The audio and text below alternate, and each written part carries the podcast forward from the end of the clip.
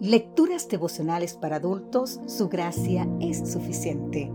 Cortesía del Departamento de Comunicaciones de la Iglesia Dentista del Séptimo Día Gascue en Santo Domingo, capital de la República Dominicana. En la voz de Sarat Arias. Hoy, 2 de marzo. ¿Dios me odia? El libro de Romanos, capítulo 9, exactamente el versículo 13 nos dice, como está escrito, a Jacob amé, mas a Esaú aborrecí. ¿Fue realmente así? ¿Puede Dios amar a uno y aborrecer a otro? ¿Dónde quedan su justicia y su misericordia? Aborrecer se define como despreciar, detestar, odiar, abominar, reprobar, condenar.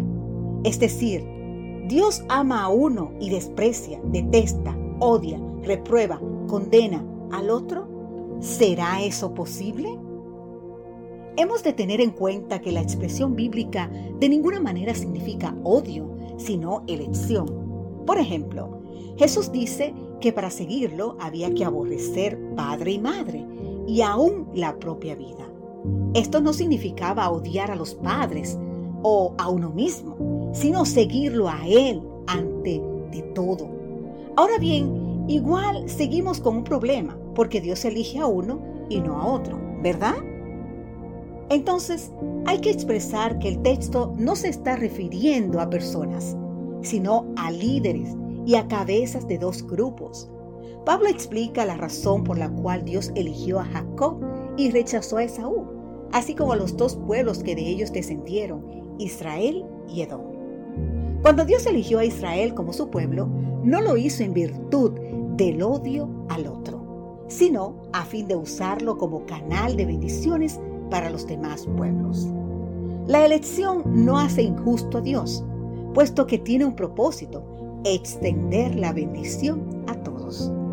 Nadie queda al margen de las oportunidades de salvación, pero Dios escoge los instrumentos para hacerlo. Antes fue Israel, mientras cumplió su propósito. Hoy es la iglesia la que tiene que cumplir el objetivo. No obstante, el libro de Éxodo capítulo 9 versículo 12 dice que fue Dios quien endureció el corazón del faraón y lo repite varias veces en los dos capítulos siguientes. Ahora bien, querido amigo, querida amiga, ¿qué culpa tenía entonces el faraón? Aquí debemos recordar que en la Biblia a Dios se atribuye lo que Él hace, así como también lo que Él permite, es decir, Él produce lo que no impide.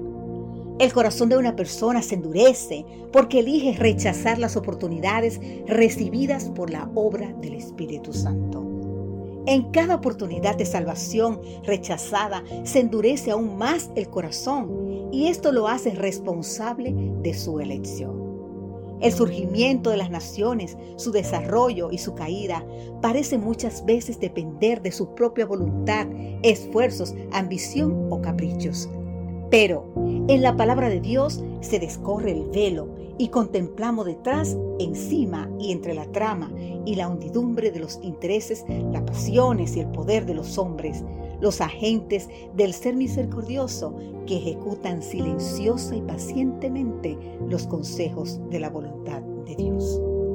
Querido amigo, querida amiga, hoy ten la seguridad de que puedes sentirte amado elegido por Dios, confiado y fuerte para encarar el día, porque aquel que tiene el universo en sus manos puede tener también tu vida. Que Dios te bendiga en gran manera hoy y te invito a aferrarte a esas promesas. Amén.